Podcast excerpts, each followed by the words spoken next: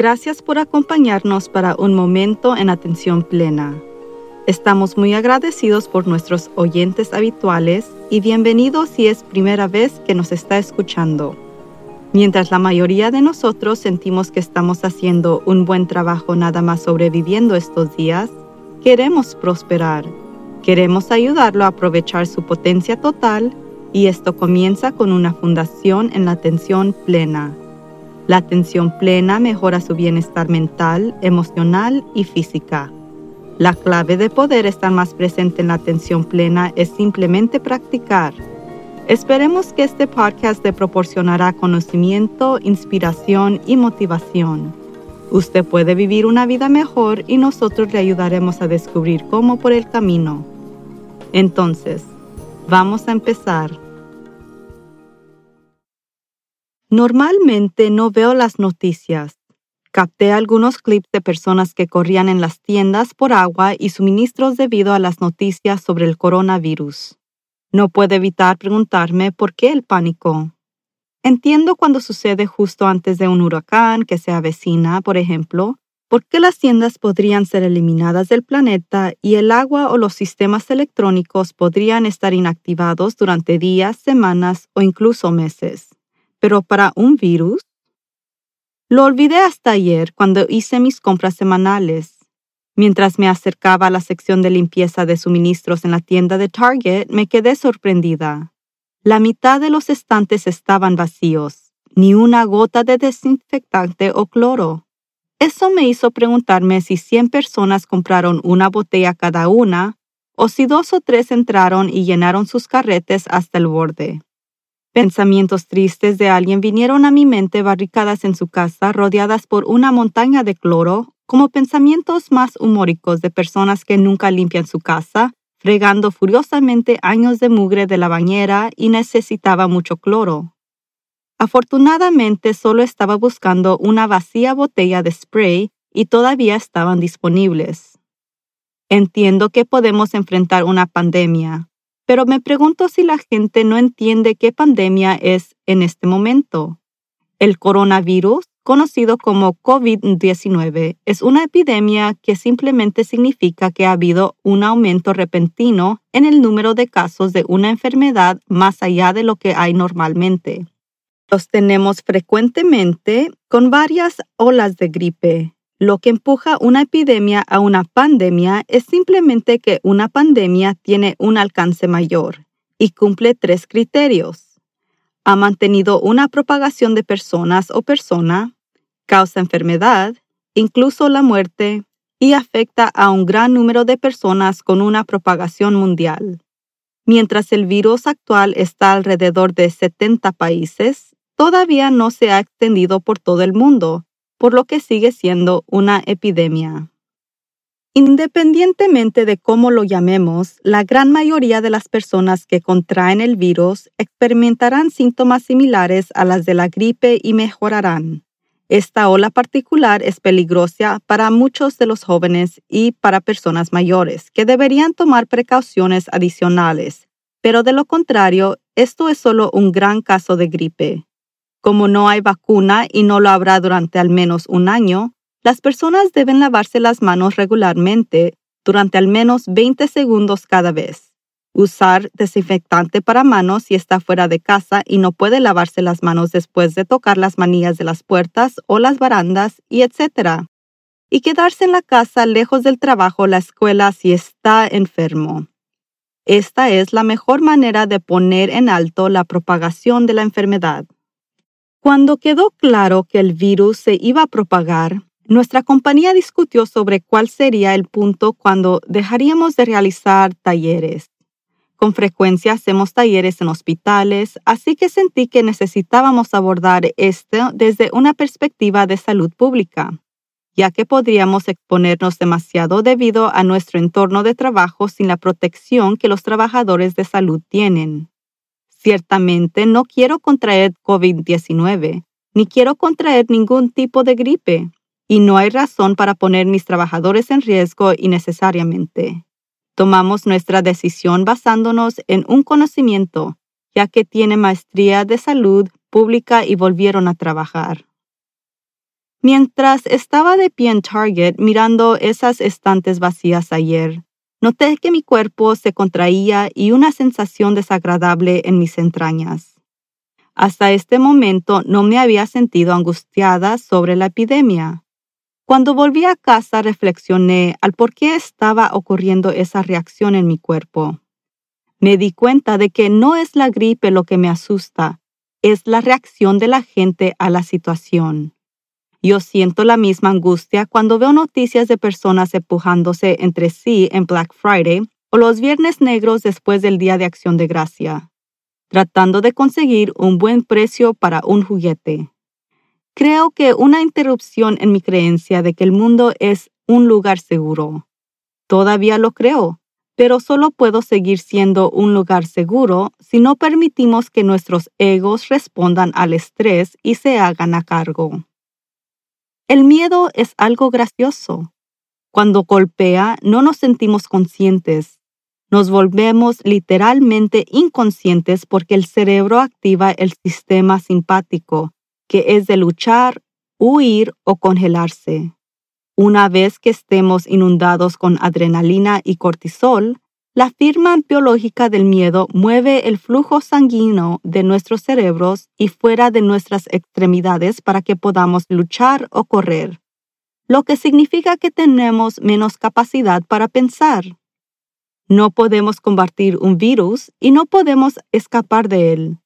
Podemos usar nuestras habilidades cognitivas para pensar en el mejor curso de acción, pero solo si hemos evitado el flujo de hormonas de estrés causadas por el miedo y el pánico. En circunstancias como esta es muy beneficioso estar atento. No hay necesidad de estar en un modo de pelea o vuelo. No solo que no lo servirá bien, sino la forma mejor en que superamos una emergencia es cooperar entre nosotros mismos y con los sistemas que están en su lugar para mantenernos a salvo. El agua embotellada no lo ayudará a evitar el virus, y lo que deberíamos estar enfocados es en evitarlo, evitándolo para nosotros mismos y no infectando a otros. No hay nada de malo en desinfectar su espacio de vida o trabajo. Pero nadie necesita 20 botellas de cloro para hacerlo. Muchas personas son más conscientes de desinfectar sus hogares durante la temporada de gripe. Es de sentido común, del mismo modo como salir a eventos públicos. Felicito a los organizadores de eventos por cancelar o posponer esos eventos en este momento, ya que cuando hay miles de personas que se encuentran en un estadio es como estar en un caldo de cultivo para propagar el virus. Muchas empresas que ya están configurados para el teletrabajo están utilizando sus sistemas y haciendo que sus empleados trabajen desde su hogar, reduciendo aún más el riesgo de propagación del virus. Y muchos sistemas escolares están cerrando por un par de semanas para frenar la propagación, que es una buena decisión. Sin embargo, algunos ven estas acciones como causa de pánico si todo se está cerrando, debe ser el fin del mundo. Pero no es así. Es una acción de prevención y para nuestra seguridad y protección. Es la única forma en que podríamos evitar esta epidemia de convertirse en una pandemia. Y no olvide que esas palabras son parte del problema. Suenan atemorizantes, pero solo están describiendo una magnitud geográfica, no los síntomas de la gripe. No estoy tratando de minimizar los graves riesgos por la salud de contraer el COVID-19. Mucha gente que está infectada está muriendo y por supuesto esto es terrible. Pero morimos de la gripe regularmente además de muchas otras causas todos los días. Estoy tratando de ayudarnos a centrarnos en el hecho de que entrar en pánico solo aumenta nuestro riesgo para nosotros y para los demás. A medida que nuestro mundo se llena más de humanos y animales, estos tipos de eventos solo van a aumentar. En lugar de cambiar por defecto a un comportamiento de miedo, una mejor respuesta puede ser simplemente calmarse, averiguar qué acciones recomiendan los CDC o la OMS y seguir ese consejo.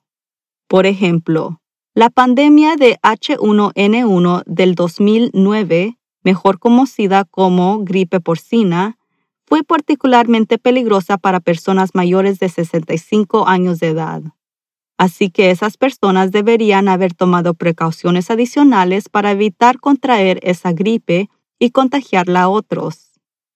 La gripe porcina es ahora un tipo común de la gripe que vemos cada temporada.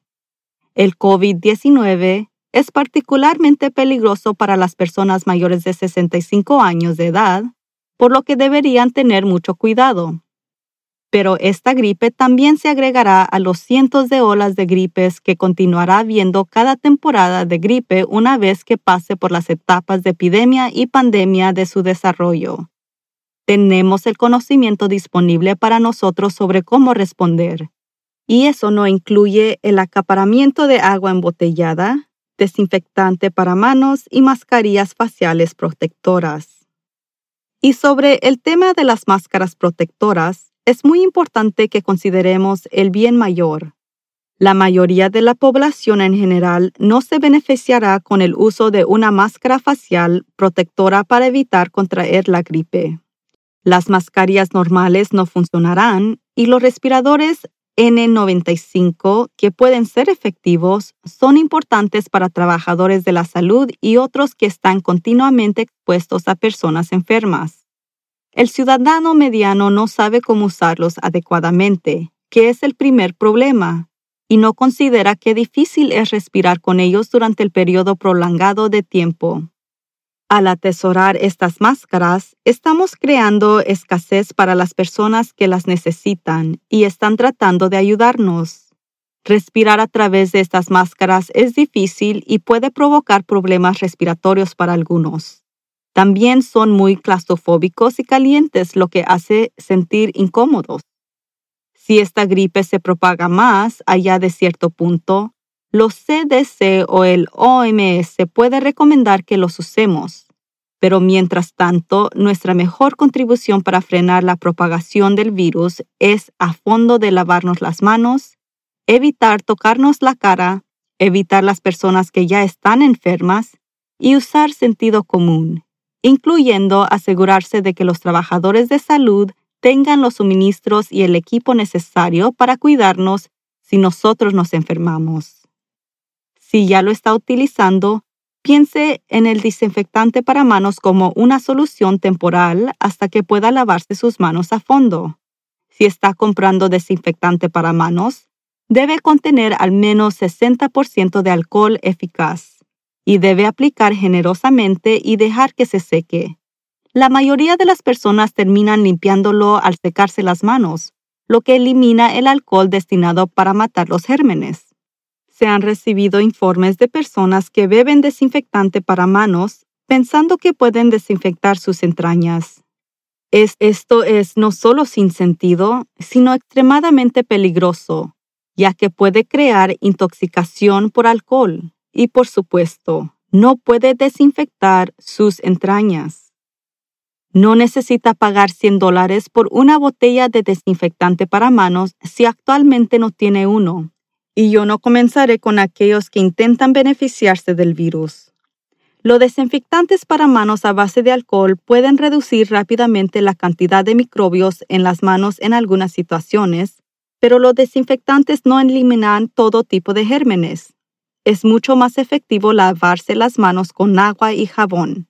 El jabón no mata los gérmenes, pero eliminará la suciedad, la grasa y otras sustancias que pueden permitir que los gérmenes cuelguen más fácilmente a sus manos. Si no hay jabón, no hay problema. La fricción de frotar sus manos juntas bajo el agua reducirá en gran medida los microbios en las manos. Ahí, la regla de 20 segundos de frotar sus manos para deshacerse de los gérmenes es lo mejor. También puede hacer su propio desinfectante usando aceites esenciales. Por ejemplo, el aceite de árbol de té es antiviral, antifungito y antibacteriano, por lo que puede mezclarlo con un aceite de base como jojoba o incluso aceite de oliva y aplicar sobre la piel. No se puede aplicar directamente sobre la piel, sino que debe mezclarse con una base petróleo. También puede hacer un spray de aceite esencial mezclado con vinagre o agua, agitar bien y rociarlo en sus manos.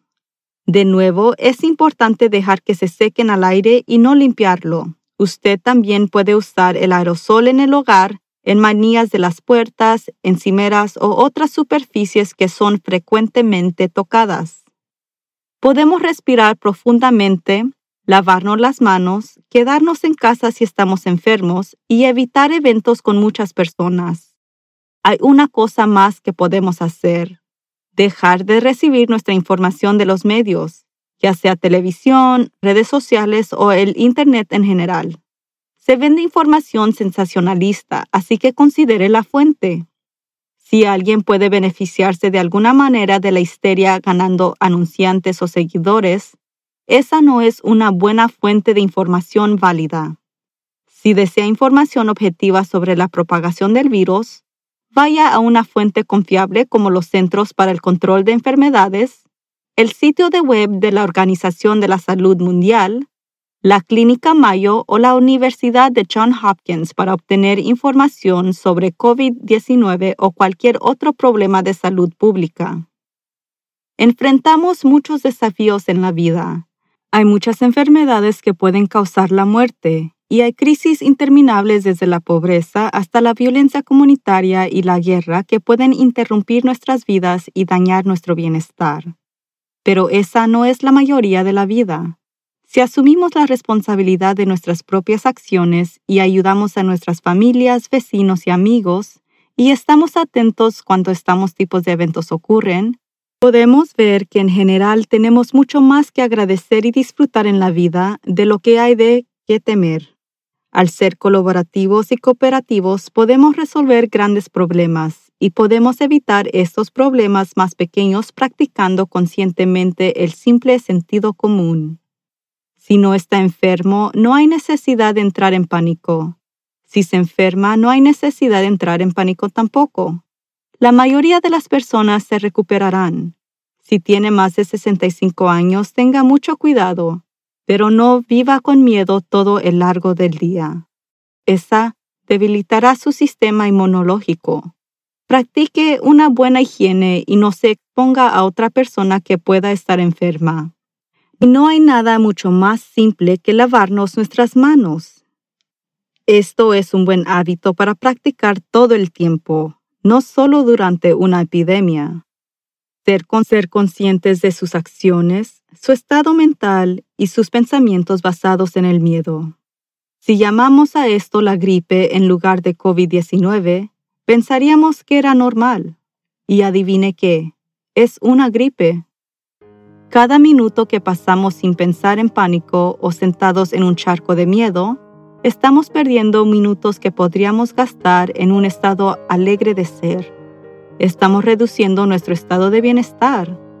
Fueron en realidad aumentando nuestras probabilidades de contraer algo, incluso si no es esta gripe, porque permanecemos en un estado de estrés debilitada nuestro sistema inmunológico. Entonces, relájese. Sea agradecido por lo que tiene. Disfrute la vida. Cerramos hoy con un momento de relajación seguido de una afirmación positiva. Respire profundamente por la nariz y manténgalo así mientras cuenta hasta cuatro. Ahora, suéltelo lentamente y respire por la boca. Recuerde, usted le dice a su cerebro en qué concentrarse. ¿Realmente quiere concentrarse en enfermarse? Deje de enviar ese mensaje al cerebro y en su lugar repita esta afirmación cada vez que se sienta ansioso por la situación actual. Gracias por mi perfecta salud.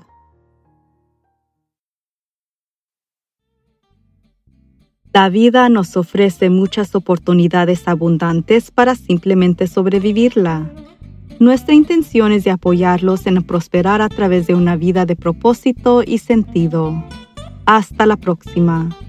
Recuerde de estar presente en atención plena y asegúrese de acompañarnos para nuestro próximo episodio. La próxima sesión para nuestro programa de certificación de coaching dinámico es el 30 de mayo. Visite el sitio de web en worktoliveproductions.com para más información. Y únase a nosotros el 18 de marzo a las 6 pm en Facebook en vivo para nuestro club de lectura con You Can Heal Your Life o Usted puede sanar su vida de Louis Hay. Suscríbase a Un Momento en Atención Plena con Teresa McKee en Spotify, Apple Podcast o sus otros medios de podcast favoritos. Califique este podcast para que otros puedan encontrarnos y síganos en las redes sociales en arroba work to live. Un momento en atención plena está escrita y presentada por Teresa McKee. La versión en español es traducida y grabada por Paola Tile. La música del comienzo es Retreat de Jason Farnham. La música del final es Morning Stroll de Josh Kirsch Media Right Productions. Y la música para la relajación es Serenity de Akash Gandhi.